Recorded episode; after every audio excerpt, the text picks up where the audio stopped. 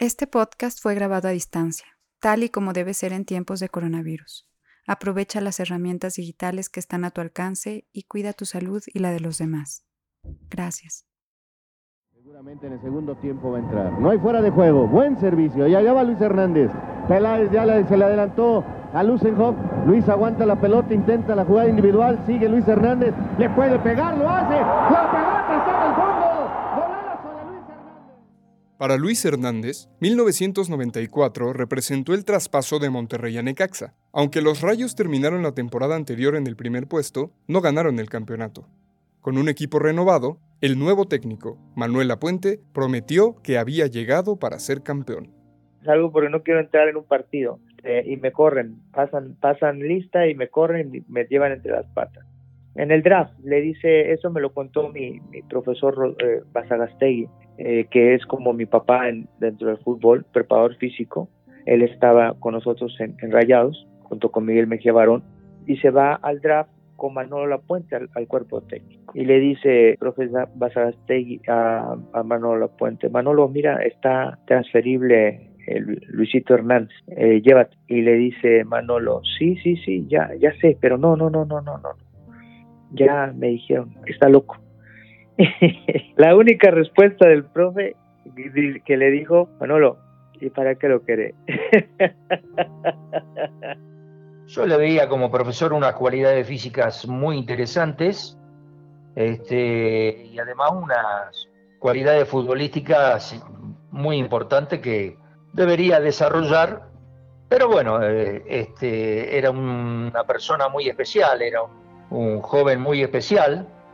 Y entonces un día en Necaxa, cuando íbamos en el trayecto en la camioneta de Manuel Lapuente a, a, trabajar con Necaxa, Manuel Lapuente hace un año y medio que no trabajaba y entonces nos pregunta a Carrillo y a mí si tenían algún jugador que les resultaba tanto interesante porque no conocía mucho a los jóvenes. Yo le dije, mire, Manolo, hay un chico que tiene unas condiciones que para mí como extremo derecho puede ser un jugador muy, muy interesante que se llama Luis Hernández. Bueno, voy a averiguar, averigua y le cuentan todo lo que había pasado en Cruz Azul con, con Luis que era un jugador bastante desordenado en su vida privada. Y entonces al otro día Manolo me dice, sí, me dicen que es, puede ser un buen jugador, pero que es una persona así desordenada. Le digo, mire, Manolo, si Monterrey lo vende, este, olvídese, porque para jugar es un jugador extraordinario. Manolo no sé por qué razón me, hace caso a lo que le estoy diciendo y el de Caxa lo compra.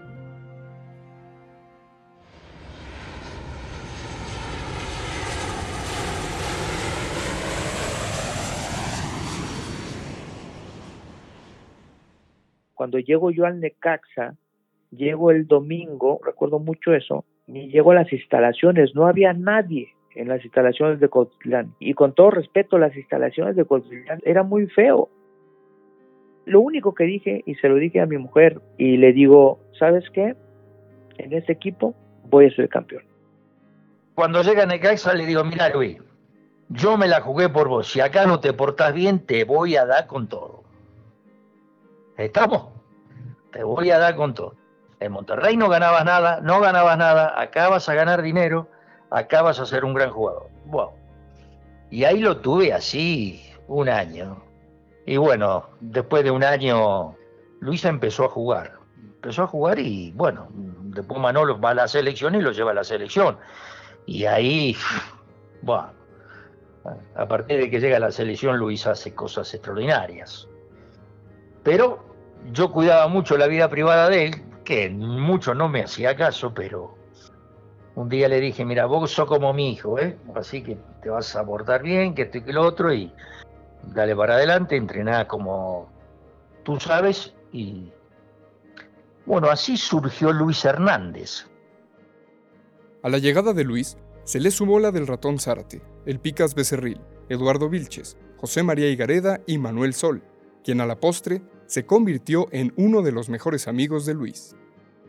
Mm, realmente no me acuerdo bien ni cómo nos hicimos amigos, ni cómo fue, pero me acuerdo que desde los primeros días eh, tuvimos muy buena química. Los dos eh, estábamos solteros, éramos jóvenes, eh, nos gustaba bromear, siempre estábamos de buenas y yo creo que, que por ahí coincidimos en, en eso, en que, nos empezamos a llevar muy bien, empezamos a, concentrarnos juntos y, nos gustaban las mismas cosas, escuchábamos más o menos la misma música, nos gustaba ir a los mismos lugares, eh, jugábamos videojuegos, realmente la pasábamos muy bien y, y nos volvimos inseparables en ese Necaxa.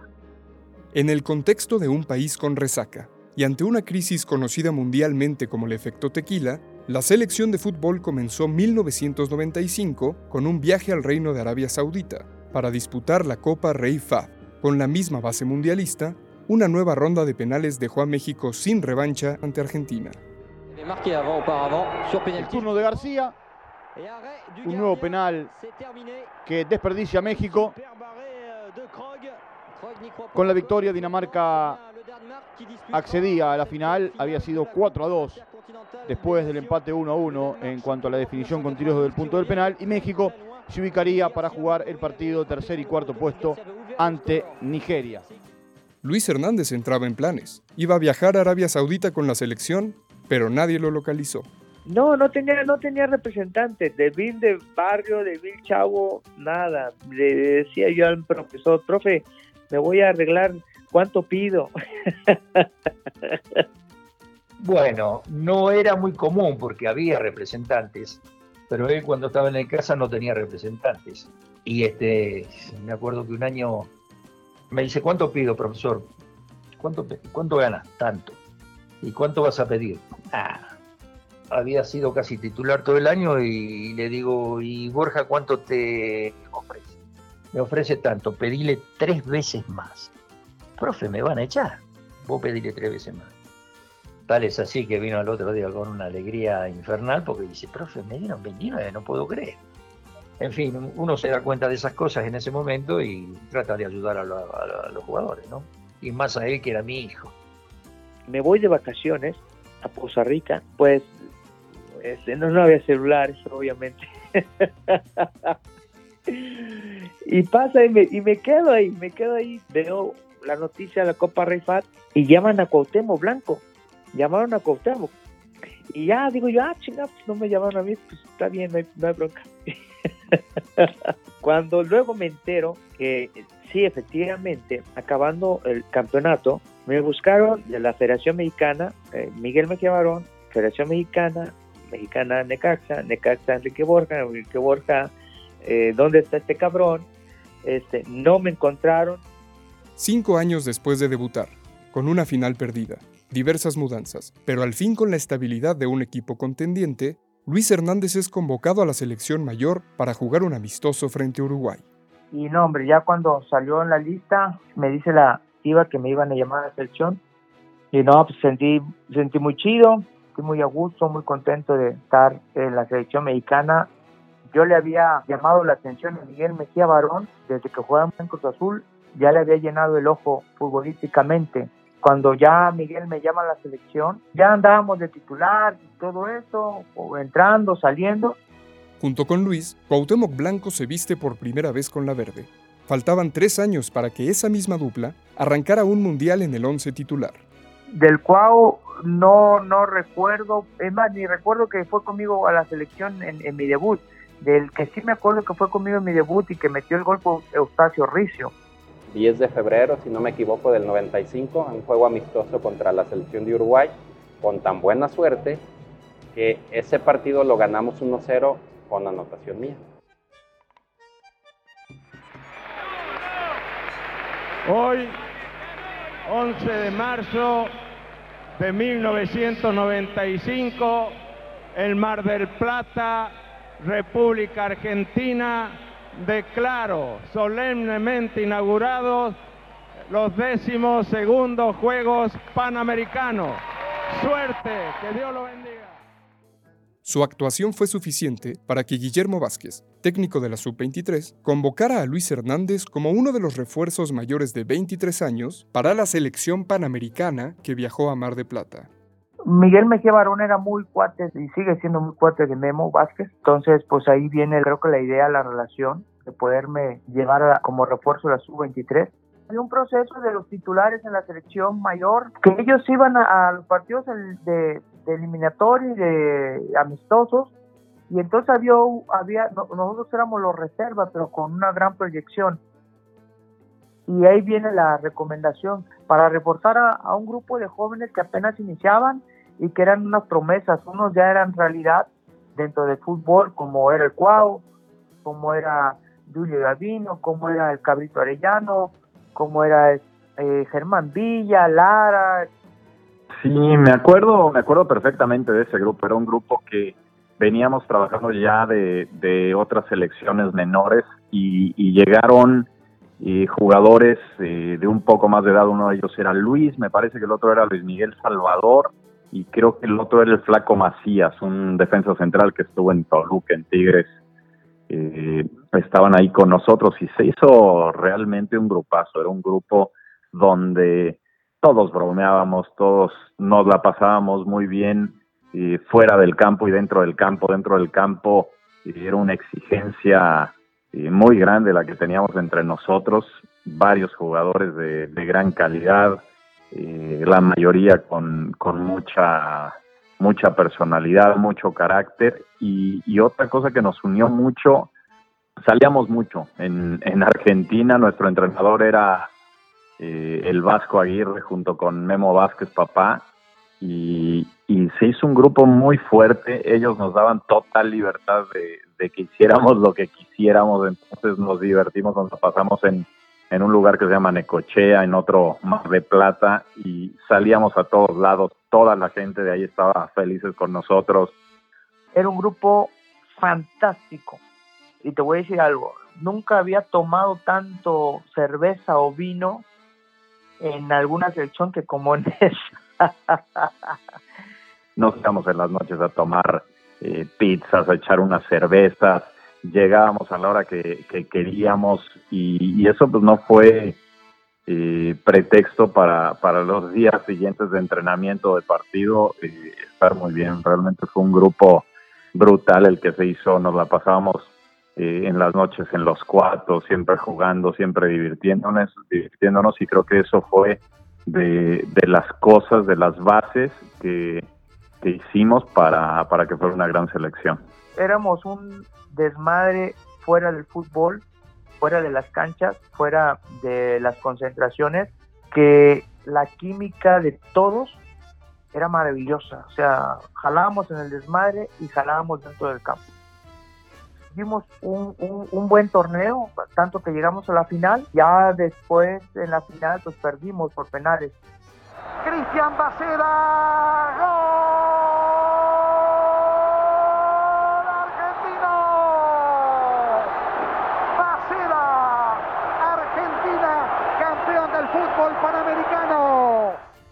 México cayó en penales y se quedó con la plata, pero Luis se sintió tan bien con ese grupo de jóvenes que la inercia nos dejó a una de las mejores duplas en la historia de la selección nacional.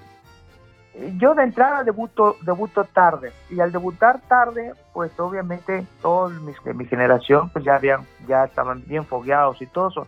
Entonces me da la oportunidad a mí de con estos cuates de poder sentirme así como ellos. Yo hasta me veía más chico que unos empiezas a tener mucha confianza con un jugador, te empiezas a sentir cómodo, te empiezas a, confiar en él, a tener esa química futbolística. Y con el Cuau sí, era un cabrón muy loco en su accionar al principio, muy irreverente, muy peleonero. Me gustaba encarar, me gustaba fastidiar al rival. Todo así como se veía que iba a ser. Ya en México y en una visita a Monterrey, Luis anotó su primer gol con la selección mayor.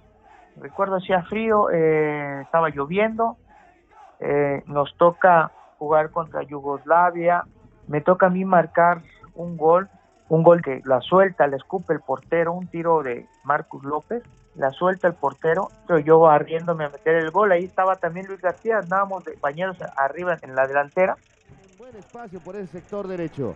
Y Gareda se apoya otra vez con Marcus López. Marcus le quiere pegar así de lejos. La pelota rebotada. Puede ser.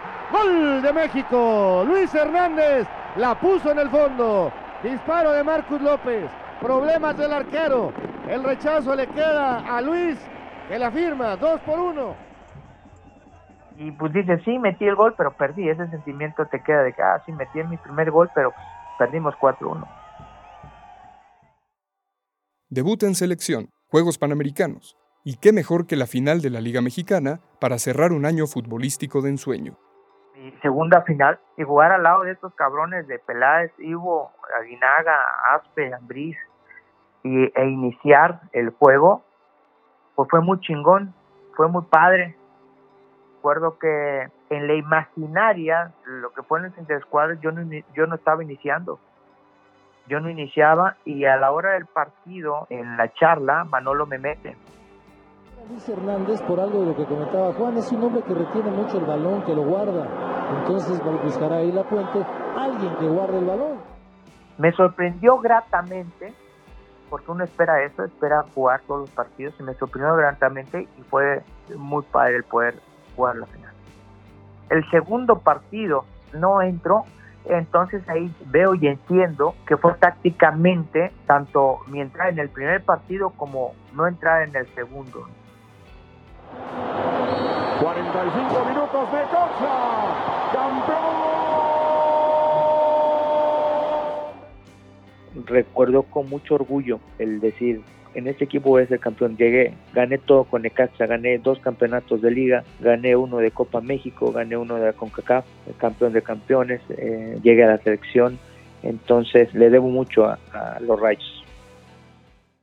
Ese segundo campeonato de liga lo consiguió el Necaxa el año siguiente, frente al Celaya de Emilio Butragueño, una final que enfrentó a Luis con Carlos.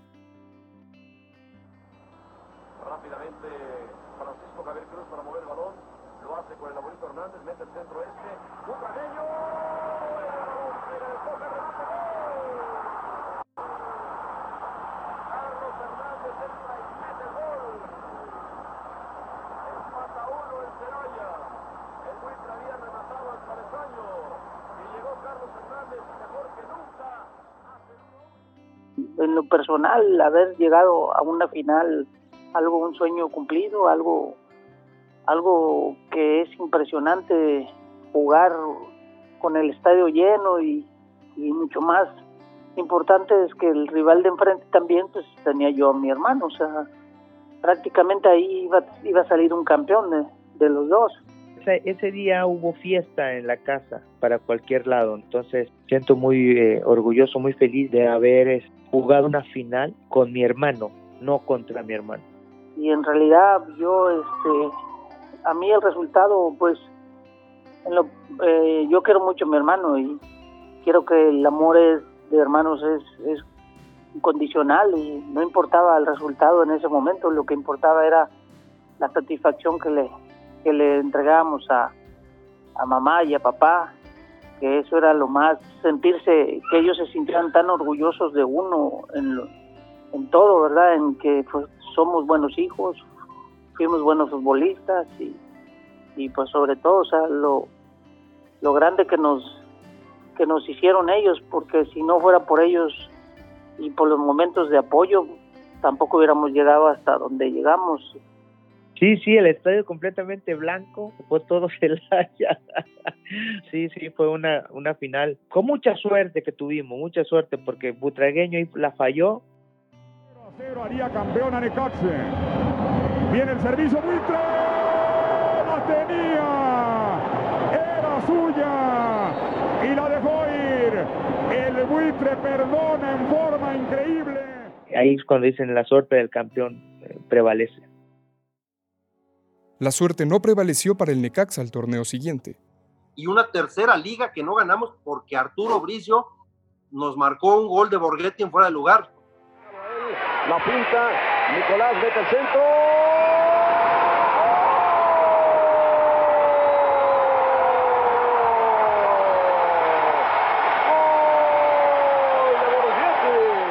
En esa final yo creo que Obviamente la ganó Santos por méritos y por no méritos.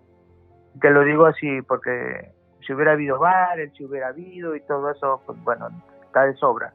Santos hizo, hizo su partido, aprovechó la, las carencias y las fallas del árbitro y quedó campeón, no hay otra.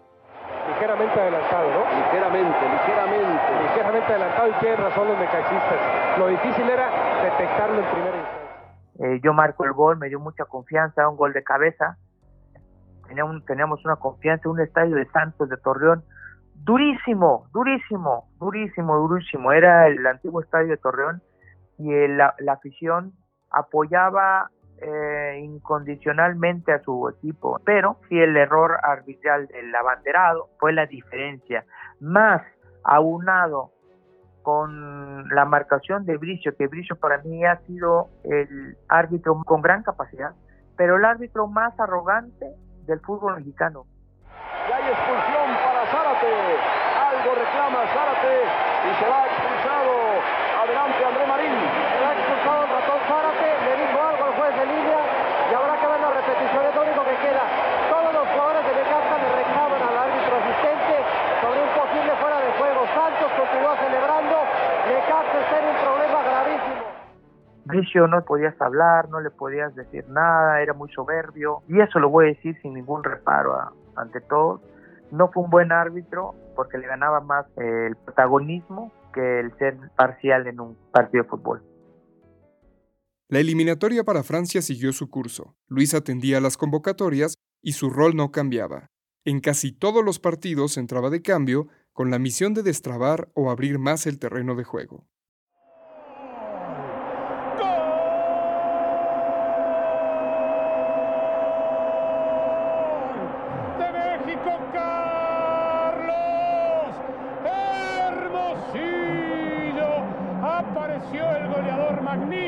Centro al segundo palo de Luis Hernández y México gana 2 a Indudablemente, pues bueno, ya me había ganado un nombre en, el fútbol mexicano y un reconocimiento de todos mis cuates en la selección mexicana. Reconocimiento no, pues reconocimiento no, sino un, una pequeña confianza en, todos ellos. Eh, eso sí, una confianza. Y con Bora, el señor Bora era, fue un técnico que se la sabía así de fácil, se la sabía de todas, todas, de todas, todas. Sabía manejar la prensa, sabía manejar un grupo, sabía manejar uh, en, individual, sabía, ah, no, él no se peleaba con nadie, al contrario, él, él sabía llevar todos los temas de cualquier lado. Porque a final de cuentas, bueno, nunca me regañó, nunca me dijo nada, eh, nunca me, me dio unas indicaciones que me cambiaran mi forma de jugar, al contrario, me daba esa libertad y todo eso.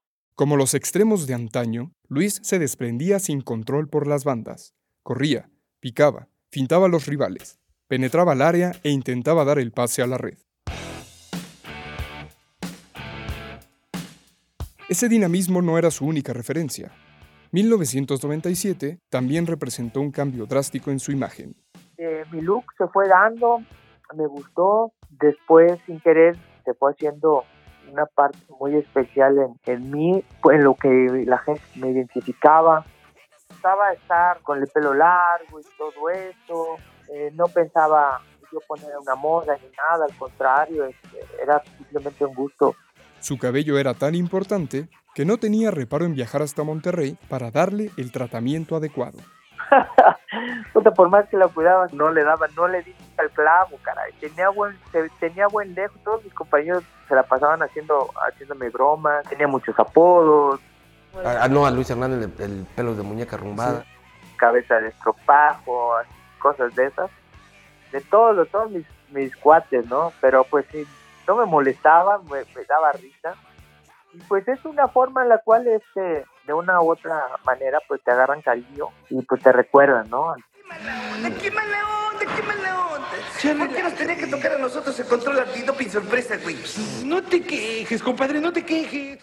Sí, hubo por ahí una época en que uno de los peluches, también con la imagen del greñudo y todo esto, pues era muy cómico.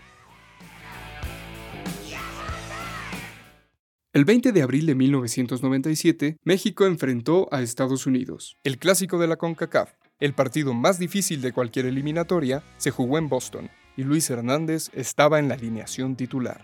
En ese partido en especial, el jugar contra Estados Unidos era muerte, caray. Era un odio futbolístico impresionante, era demostrar que nosotros estábamos en casa, más allá de, de estar visitantes, y, y, tenemos el apoyo de toda la gente. Terminando este encuentro. Aquí viene el matador, vamos matador, el matador la tiene, el matador la metió, gol. El segundo de México. El matador no perdona dos veces. Y México está ganando dos goles a uno. Lalo Treyes. Y ahí está finalmente la diferencia de lo que puede dar un equipo mexicano. Se siente maravilloso. Sientes la confianza de, de tus compañeros. O sea, como diciendo, este güey es un chingón, este güey está aquí, este güey nos va a ayudar, este güey se la puedo dar, se la puedo dar tres o cuatro veces y una, y una lo va, lo va, la va a meter. Entonces, eso es lo, lo que sentía cuando estaba y metía gol contra la selección de Estados Unidos. Pero una rigorista decisión del árbitro dejó fuera a Luis, y Estados Unidos aprovechó la ocasión para empatar el partido. Ventaja en la pizarra y cuando parecía que se enfilaba un nuevo triunfo, de pronto llegó la expulsión a Luis Hernández. Eso es lo que opinó el jugador justamente después de su expulsión.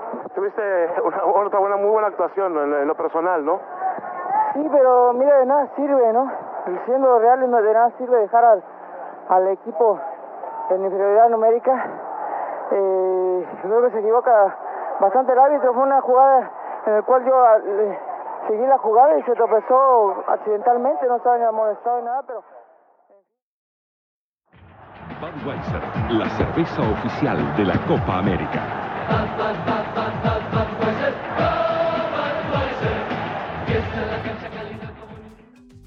El 5 de junio de 1997 se dio a conocer la lista de convocados para la Copa América, salvo Brasil, que ya estaba clasificado para Francia 98 como campeón defensor, y Bolivia, país anfitrión, las selecciones participantes, incluida la mexicana, decidieron enviar equipos alternos.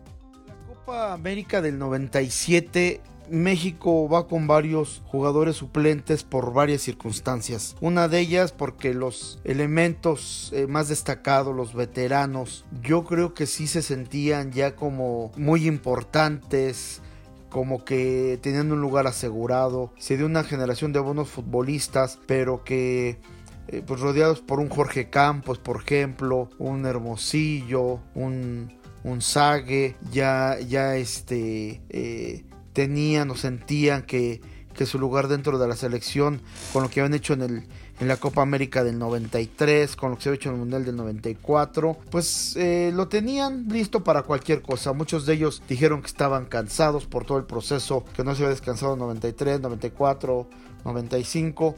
Pidieron un momento eh, pues eh, de unos decidieron que acudirían a las eliminatorias, otros que a la Copa América, otros que pues querían algunos otros torneos, pero que no podían con todo, ¿no? Y pues aquí se dio el, el hecho de que pues gracias también a, esto se, tuvo que llamar a algunos elementos eh, digamos eh, jóvenes, jóvenes en aquel, en aquel momento y que eh, pues aportaron mucho más de lo que se pensaba en esta Copa del 97, en esta Copa América. ¿no? Uno de los titulares que se quedó en casa fue Ramón Ramírez.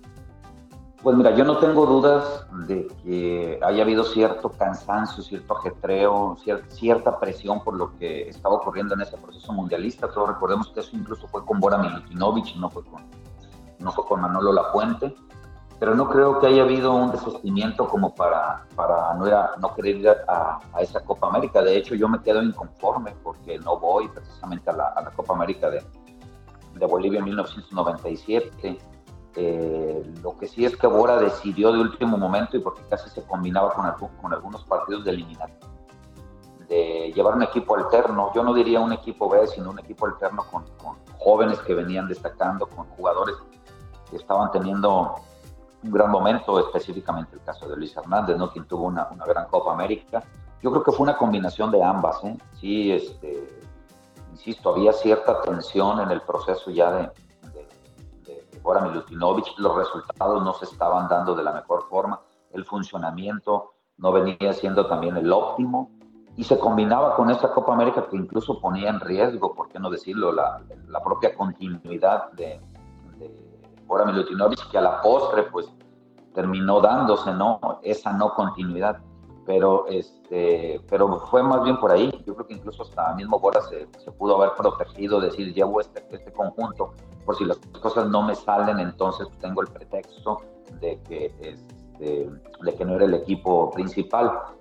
Pero, pero repito, no creo que haya sido ni necesariamente que los jugadores hayamos decidido no querer a la Copa América. Te digo, algunos nos quedamos molestos, repito, como fue mi caso.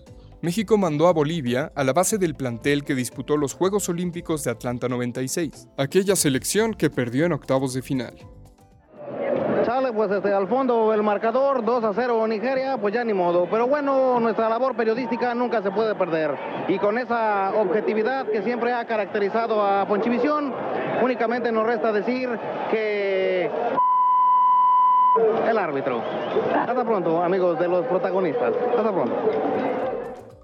Inclusive se llegó a hablar de que México estaba despreciando el torneo continental y, pues tal vez eh, los mismos directivos que no supieron presionar adecuadamente o el técnico para llevar a los consagrados pues eh, tal vez así lo vieron no que, que no era lo que, lo que buscaban lo que esperaban en el torneo más importante de América yo asumí un, una Copa de América y Bolivia como un refuerzo con los, mismos chavos promesas de la selección mexicana.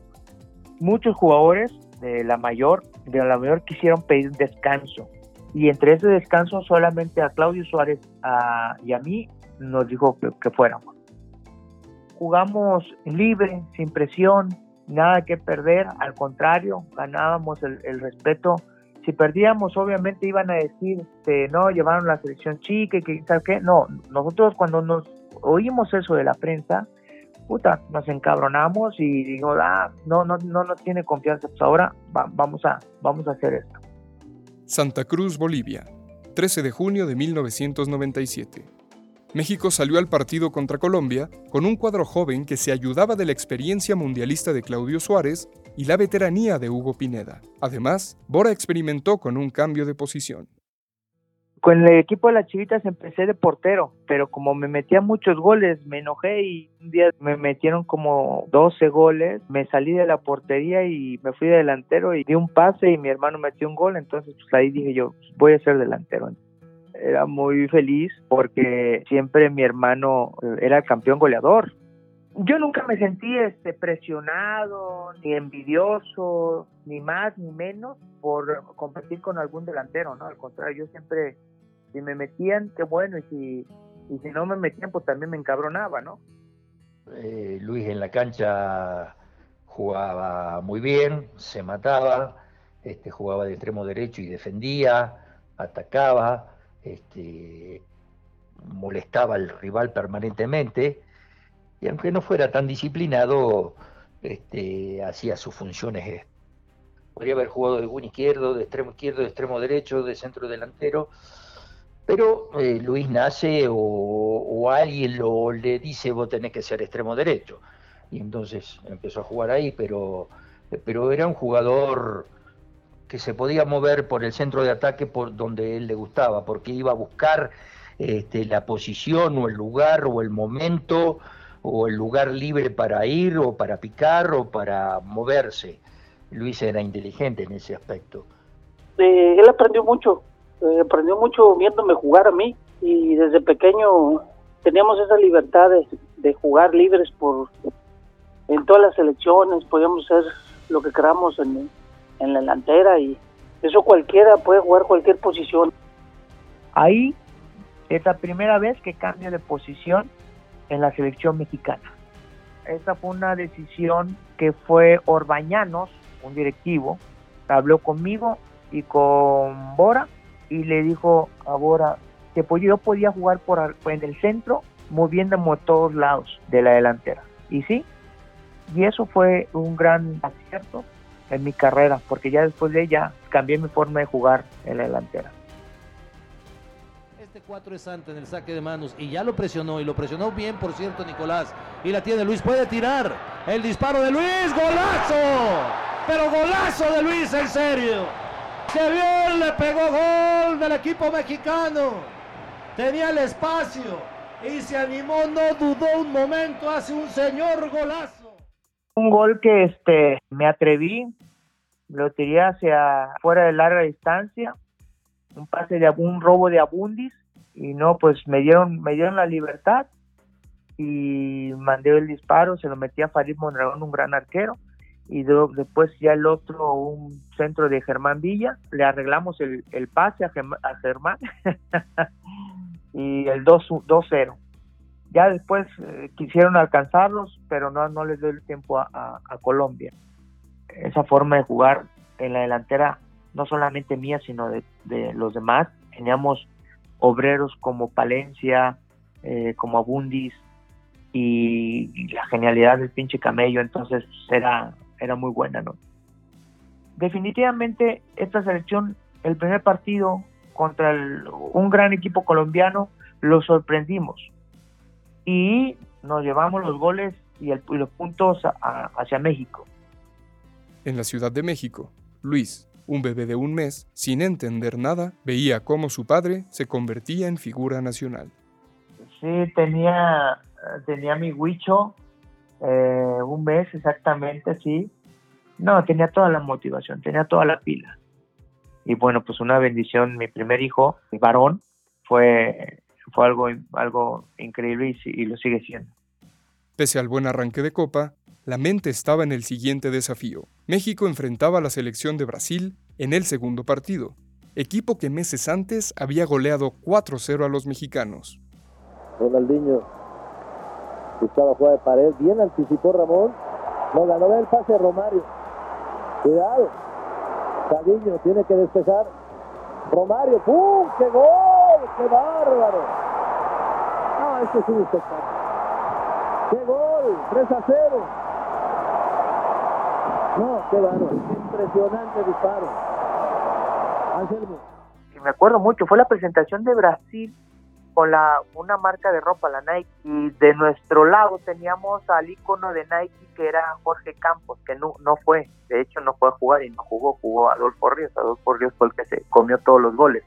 Y el partido ese contra Brasil fue maravilloso, porque para mí fue uno de los, uno de los momentos muy chingones en mi etapa como futbolista, porque frente a una selección de Brasil, creo que una de las mejores del mundo, y con todos los jugadores estrellas brasileños, Cafú, Roberto Carlos, Aldair, Dunga, Yalmiña, Ronaldo, Romario, Rivaldo, todos esos, puta, cuando salieron a la cancha, juegos pirotécnicos y todo, y entonces jugar al lado de esos cabrones, en contra de esos cabrones, pues por eso nos metieron cuatro.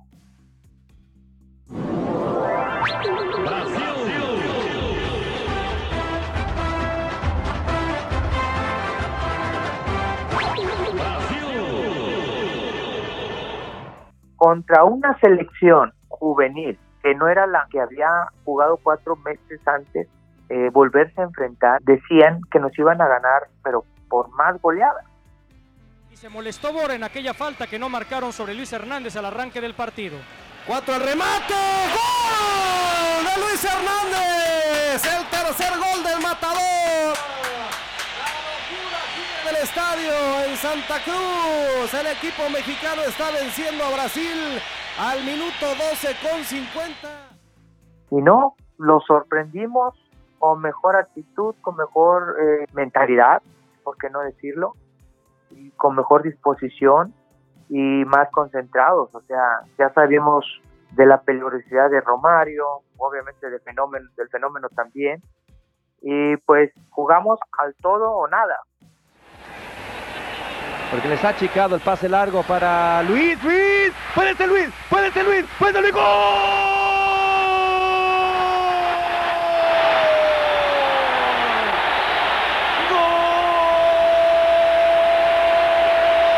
de México!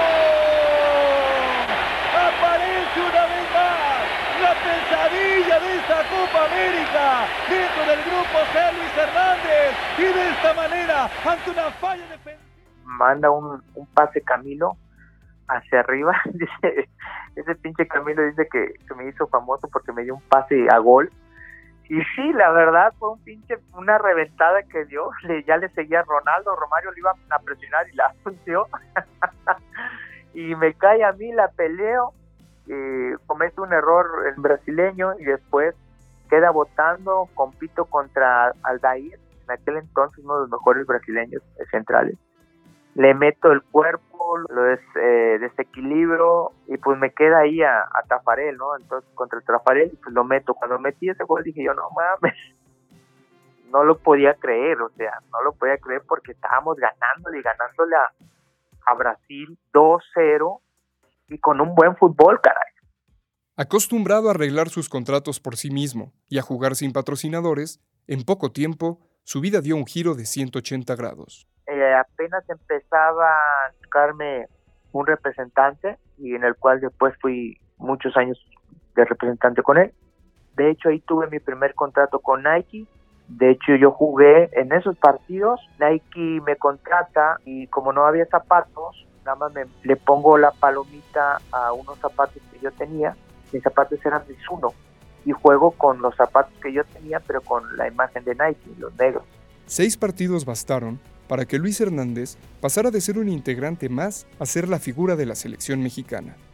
Sí, cambió para bien, cambió para muchas cosas positivas y de hecho eh, sigo soñando, sigo estando en un sueño maravilloso por lo que hice y lo que y que lo represente y todo eso pues no me dejo caer, o sea, no me dejo caer en mi imagen, no me dejo caer en la mentalidad, no me dejo caer en, seguir eh, haciendo mis cuates, en, poder ayudar a, los chavitos, en poder, este, en poder tener una, una actitud positiva.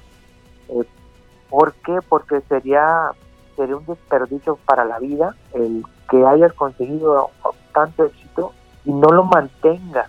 Bolivia fue el escenario del surgimiento de un ídolo, y todo el continente supo, desde ese momento, quién era el